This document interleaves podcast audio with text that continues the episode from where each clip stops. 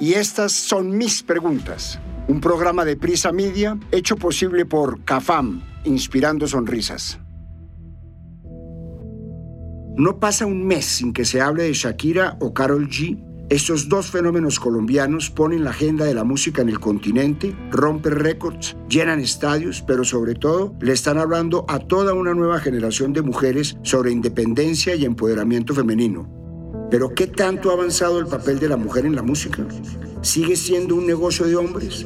¿Encontró el feminismo su mejor vehículo en la música? Para este capítulo hablamos con la cantante Adriana Lucía, con María Mercedes Montejo, experta en negocios de la industria musical, con el productor Federico Ángel y con las periodistas Catalina Ruiz Navarro, María Ángela Urbina y Laura Ubaté.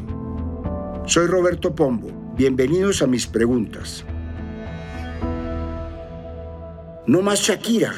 Lo pensé en voz baja el día que Shakira fue omnipresente.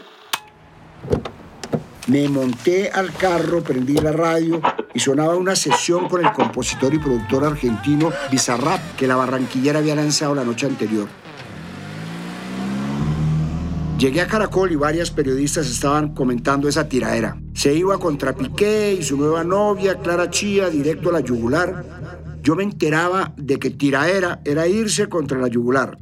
Las noticias sobre el tema no paraban de salir. Se analizaban las frases de la canción, se analizaban sus códigos ocultos. La canción iba corriendo las primeras 24 horas a toda velocidad, mientras que se daban feroces debates en redes. Los que la castigaban porque supuestamente exponía a los hijos y los que decían que el que expuso a los hijos fue Piqué con su infidelidad. Los que decían que sobraban los vainazos a Clara Chía y que eso no era sororidad, y por supuesto los que decían que sororidad no significa ser idiota. Pasaron las primeras 24 horas y empezaron a salir nuevas cifras.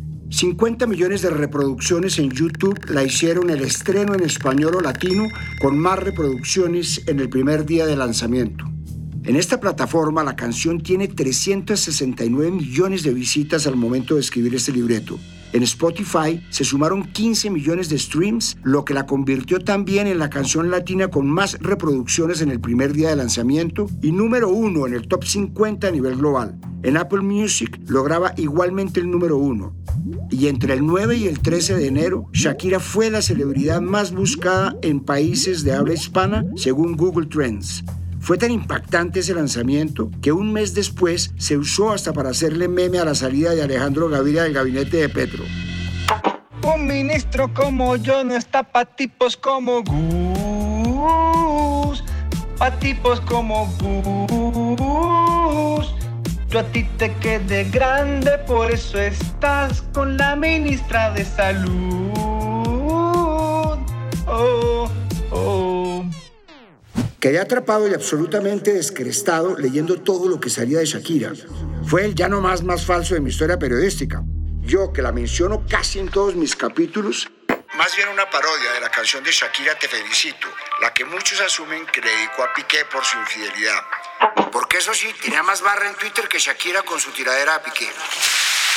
Cierro comillas. Trinó hace pocas semanas Shakira, constantemente citada en este programa. Tengo prohibido cancelarla.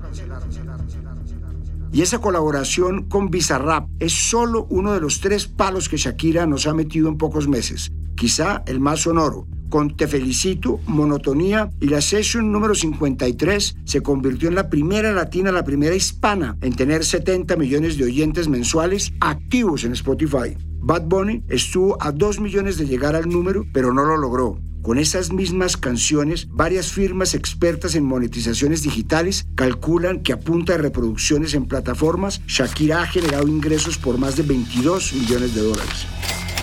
Busco cuántos discos ha vendido. Me aparece que más de 125 millones de álbumes y sencillos en todo el mundo. Me aparece también que después de Gloria Estefan es la segunda cantante latina más exitosa de todos los tiempos y la cantante colombiana con mayores ventas en la historia. Tiene más de tres décadas cantando, pero está más activa y más vigente que nunca y no es posible a este ritmo de hits mundiales que no aparezca en poco tiempo en los buscadores como la cantante latina más exitosa de todos los tiempos. Busco sus premios. no alcanza un programa entero para analizarlos porque tiene 408 ganados y más de 600 nominaciones en su recorrido.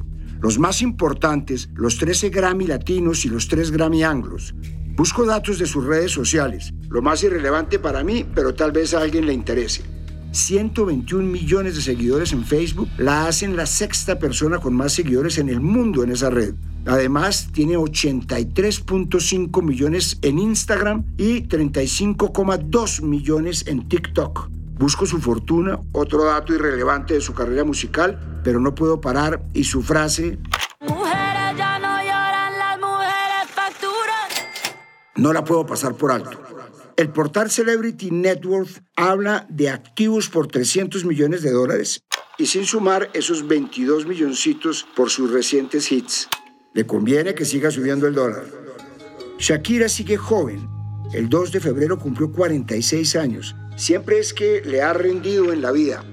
A esa edad, lograr todo lo que he leído y haber participado en tres mundiales consecutivos. En 2006 con Hips Don't Lie, en 2010 con el Waka Waka, en 2014 con una versión de la canción There, la que suena la la la la la la. Me, me excuso con ustedes. Retomo. Estar en tres mundiales de fútbol e invitada a un cuarto al que se rehusó por temas de derechos humanos es un parámetro de eficiencia.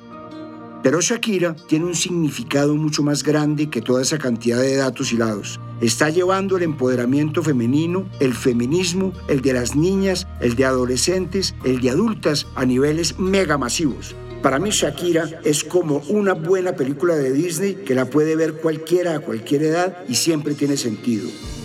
Todos se ríen de lo que se tienen que reír, todos lloran cuando tienen que llorar, todos se quedan con una enseñanza particular. Y solo con leer su historia y revisar sus declaraciones puede uno entender que su mensaje es el coraje, no dejarse joder en la vida y no claudicar fácilmente ante un no.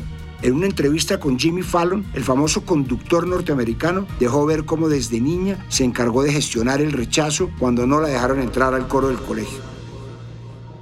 Who wouldn't have Shakira in their choir? My music teacher. He didn't like my voice.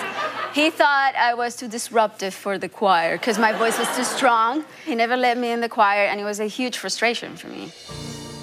Siempre es famosa la historia de Alejandro Villalobos, uno de los DJs más famosos de Colombia, que no quiso ser su manager. Y ya más en el plano de lo mitológico, tengo un par de amigos barranquilleros que aseguran que allá no la querían.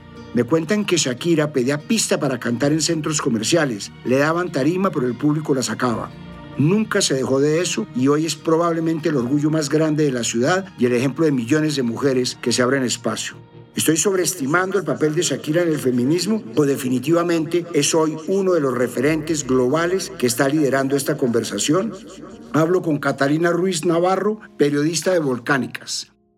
Yo no sé si podemos llegar a decir que Shakira es una líder feminista o que está liderando las conversaciones feministas en el mundo, pero sí es definitivamente una inspiración para las feministas y para las mujeres en Colombia y en Latinoamérica. Digo esto por varias razones. Primero, porque Shakira es una mujer adulta y además brillante y a mí no me gustaría adjudicarle ese mote de feminista a menos que ella decida identificarse de esa manera. Segundo, porque ella no necesita estar militando en el movimiento, conocer las teorías de feminismo, ser fluida en todos los términos y las discusiones que estamos teniendo para que ese trabajo que ella está haciendo con su música tenga un impacto en las mujeres del mundo y las haga pensar y pensar en su situación y repensar como las condiciones en las que hemos estado viviendo en el patriarcado. Esas dos cosas pueden suceder en simultáneo.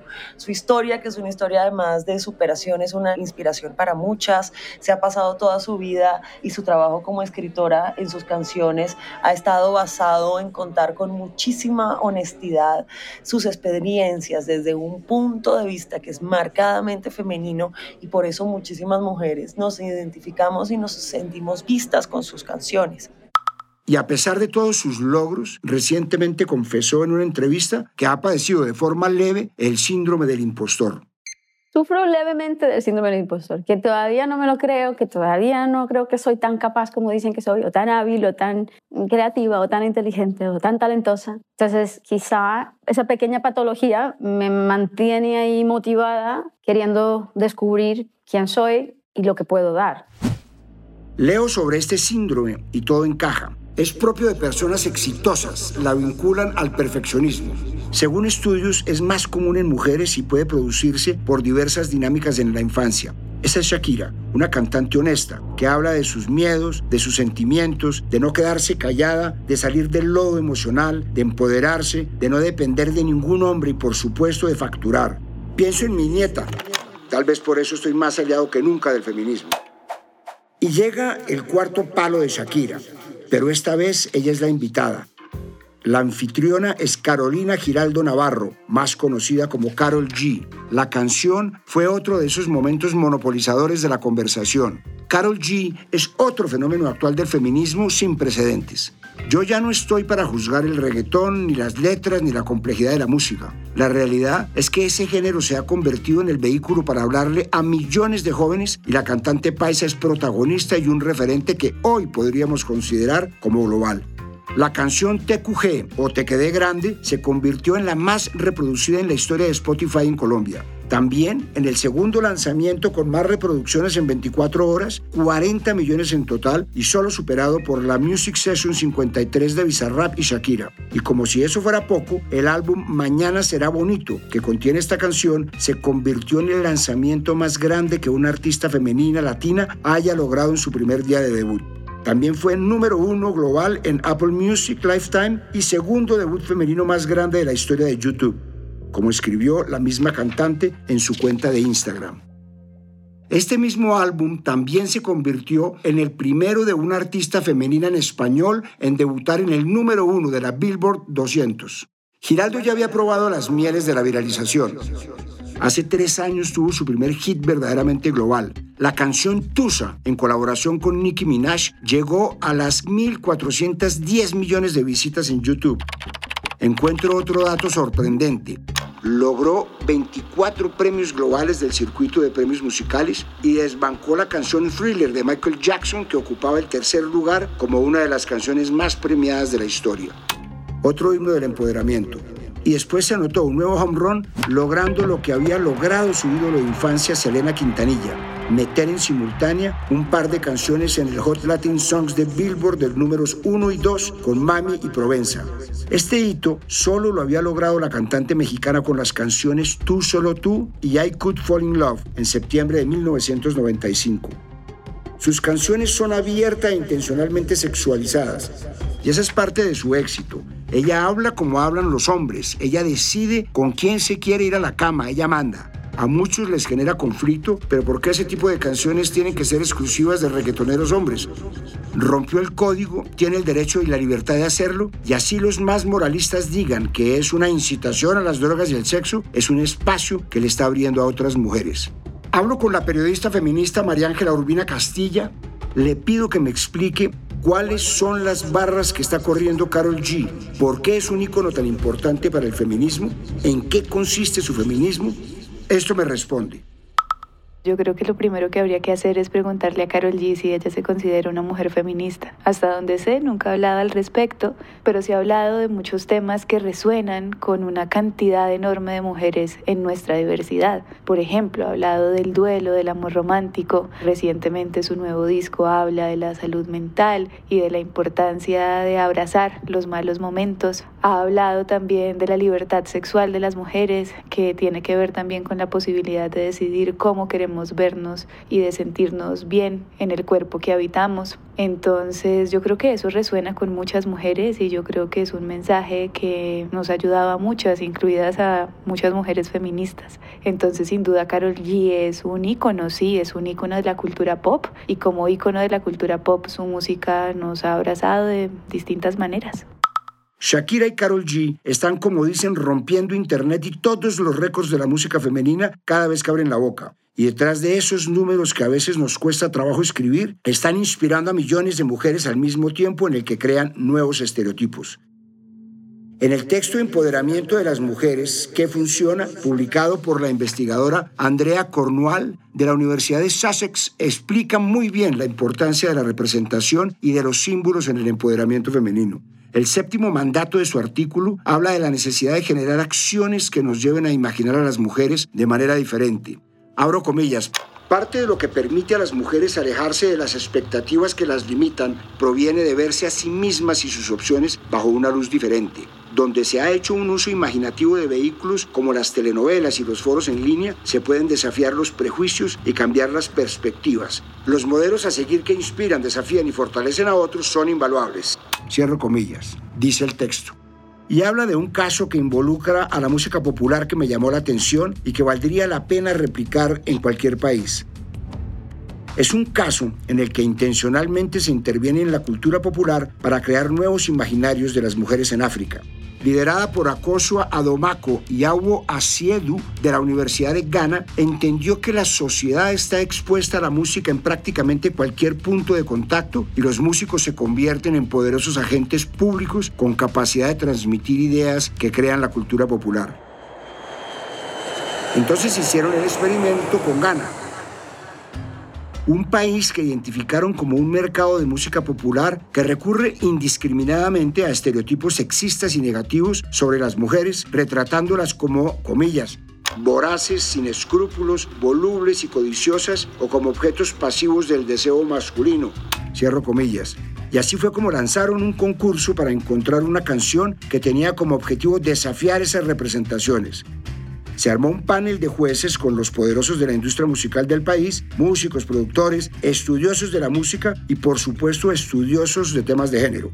Las nuevas canciones las hicieron los mismos artistas populares en talleres en donde entendían en dónde se atacaba a la mujer y reescribían sus propias canciones, pero usando representaciones de mujeres empoderadas. El show fue un boom mediático, abrió un debate en un país alejado de esa posibilidad y demostró que una canción que muestra a una mujer empoderada puede tener el mismo éxito que una que denigra de ella. Las tres canciones ganadoras fueron éxitos en ese país. Le muestro este caso al productor Federico Ángel. Quiero escuchar qué piensa del experimento, si encuentra valor en él.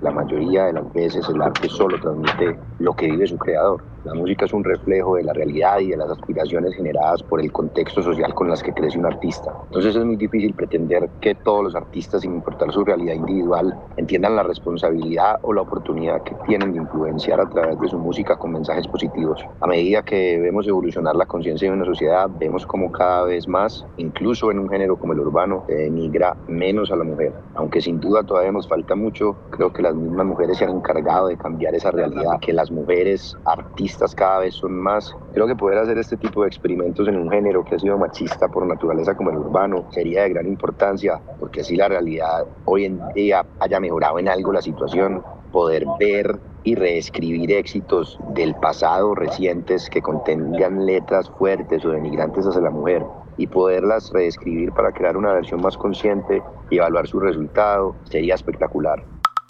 También le escribo a María Mercedes Montejo, directora ejecutiva para la región andina de Sony Music, una mujer con más de 15 años en la industria musical. Le hago la misma pregunta. Todos sabemos que la música ha sido un vehículo muy poderoso para apoyar causas y movimientos sociales. Y en un mundo moderno donde la inmediatez y la temporalidad es lo que manda la tendencia y donde las líricas se han ido decantando hacia otros temas, este ejercicio realizado en Ghana me parece de gran valor, ya que define que la agencia de cambio se da en diferentes capas. Y aunque a veces parezca que el entretenimiento es superficial, hay factores determinantes de identidad y transformación que también ayudan a crear lenguajes entre culturas. Hay un sinnúmero de evidencia científica que demuestra una relación positiva entre la música y el empoderamiento de la mujer. Paso volando por unos cuantos. Un estudio publicado en la revista Psychology of Music en 2018 encontró que las mujeres que escuchan música con letras que promueven la igualdad de género y la autonomía personal se sienten más empoderadas y tienen una mayor autoestima que aquellas que escuchan música con letras sexistas o que las denigran. Parece obvio, pero no lo es. El estudio contó con la participación de 126 mujeres universitarias de entre 18 y 24 años. Un informe de la Organización de las Naciones Unidas para la Educación, la Ciencia y la Cultura, UNESCO de 2018 sobre la música y la igualdad de género, muestra cómo la música tiene capacidad de empoderar a las mujeres y cuestionar las normas de género restrictivas. Se citan ejemplos como el movimiento Riot Girl de los años 90, que utilizaba la música para cuestionar la opresión patriarcal y fomentar la autoexpresión femenina, pero también ejemplos como los de Beyoncé, que han utilizado su música para hablar sobre la experiencia de ser una mujer negra y desafiar las normas de belleza restrictivas. Y termino rápidamente con un estudio de 2015 publicado en la revista Psychology of Women Quarterly que contó con la participación de 269 mujeres de entre 18 y 66 años. La mitad tocaban un instrumento musical y la otra mitad no. Los resultados mostraron que las mujeres que tocaban instrumentos musicales tenían una mayor autoeficacia, autoestima y sentido de comunidad que las que no tocaban ningún instrumento. Además, las mujeres que tocaban en bandas o grupos musicales reportaron una mayor sensación de empoderamiento y liderazgo que las que tocaban solas. Parece obvio, pero no lo es. Le escribo a la cantante Adriana Lucía. Ella ha vivido procesos musicales con diversas comunidades. Quiero escuchar su opinión frente a este último estudio. Creo que la música puede llegar donde el discurso no llega. Y creo que durante muchos años las mujeres no podían decir lo que querían decir. Y quizá mujeres se atrevieron a decirlo a través de una canción, se atrevieron a decirlo a través del arte, a través de la pintura, a través de una poesía. Y seguramente otras mujeres que escuchan, que las mujeres pueden decir de manera clara y real, quizá lo que ellas están pensando, pero no lo pueden expresar. Creo que eso también contagia, inspira, identifica a muchas personas yo recuerdo que alguna vez alguien me dijo, a mí me gusta mucho tu canción, quiero que te quedes porque esa canción dice lo que yo quiero decir, pero lo dice de manera más bonita. yo no sé si es de manera más bonita, pero creo que eso muestra que nosotros podemos prestarle las palabras a muchas personas. Por eso cuando leo estos estudios, los creo firmemente. No dudo en ningún momento que sea así, porque lo he visto. He visto mujeres que se hacen más fuertes, cuando tocan instrumento. He visto mujeres que se hacen más fuertes cuando cantan canciones que dicen lo que quiere decir, pero también he visto comunidades que se fortalecen y se sanan a través de la música. Me dejo llevar por estas semanas de boom musical de estas artistas mujeres colombianas y siento que lo lograron, que colonizaron un espacio y hoy la industria ya no es tan desigual como hace unos años pero busco información para sustentar ese sentimiento mío y me doy cuenta de que la industria musical sigue siendo de hombres. El año pasado, la iniciativa de inclusión USC, Annenberg y Spotify presentaron un ejercicio bastante revelador. Tomaron mil canciones populares desde 2012 al 2021 y analizaron la participación por género, raza y etnia de artistas, compositores y productores. De todos los artistas involucrados en las canciones, 1977 en total, por cada 3.6 hombres hay solo una mujer. La cifra ha mejorado con el tiempo, no mucho. En el 2012 la participación de artistas mujeres era de 22,7% y en el 2021 de 23,3%. Y el año con mayor participación fue el 2016 con 28,1%. Pero vamos a la proporción de productores musicales y lo que existe es una desproporción descomunal. Esta evaluación sale de revisar 700 canciones del Billboard Hot 100 de los años 2012, 2015 y del periodo 2017 al 2021. El resultado, por cada 35 hombres productores hay una mujer productora. Y ahora vamos a los porcentajes de mujeres compositoras. El porcentaje promedio de la década revisada para hombres es de 87,3% y el de mujeres de 12,7%. Y pregunto, solo para que no digan seguro eso mejorado, y no. La cifra pasó del 11% al 14% en 10 años. Eso realmente no es un avance significativo. En los totales de los 10 años, los roles creativos de las mujeres son los siguientes.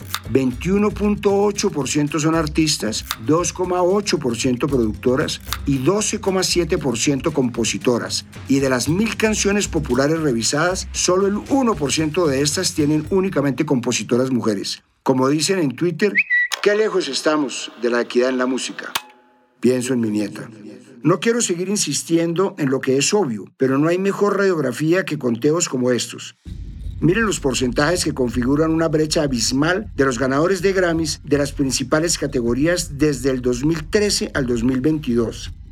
Grabación del año, 89.6% para los hombres, 10.4% para mujeres. Álbum del año, 90.3% para los hombres, 9.7% para las mujeres. Productor del año, 98.1% para los hombres y 0,9% para las mujeres.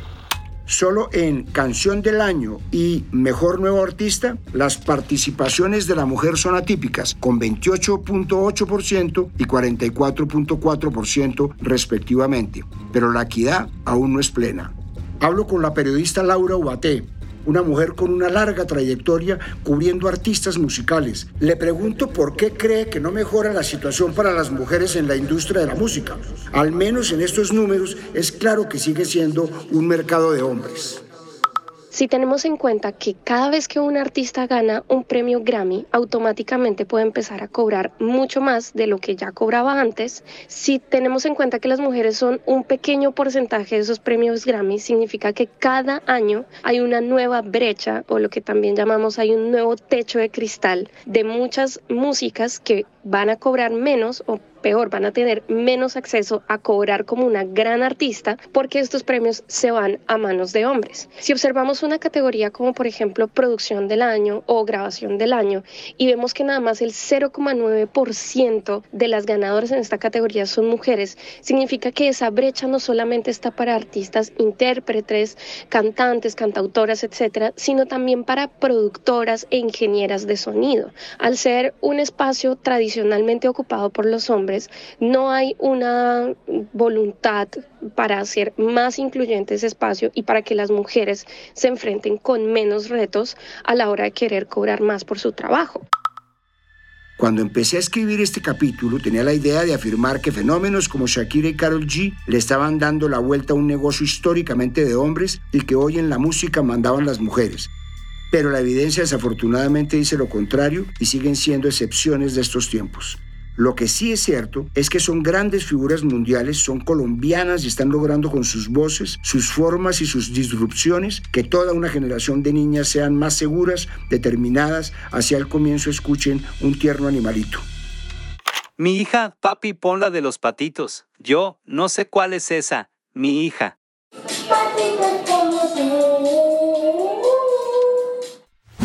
Pienso otra vez en mi nieta. Más Shakira, más Carol G, más productoras, más compositoras, más mujeres en tarima, más triple M's, más bichotas, más motomamis, más lobas como tú. Soy Roberto Pombo y este fue el capítulo número 26 de mis preguntas. Nos vemos en un próximo capítulo.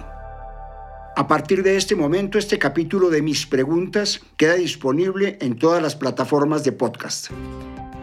Este episodio fue posible gracias a CAFAM, 65 años inspirando sonrisas. En la dirección, Roberto Pombo.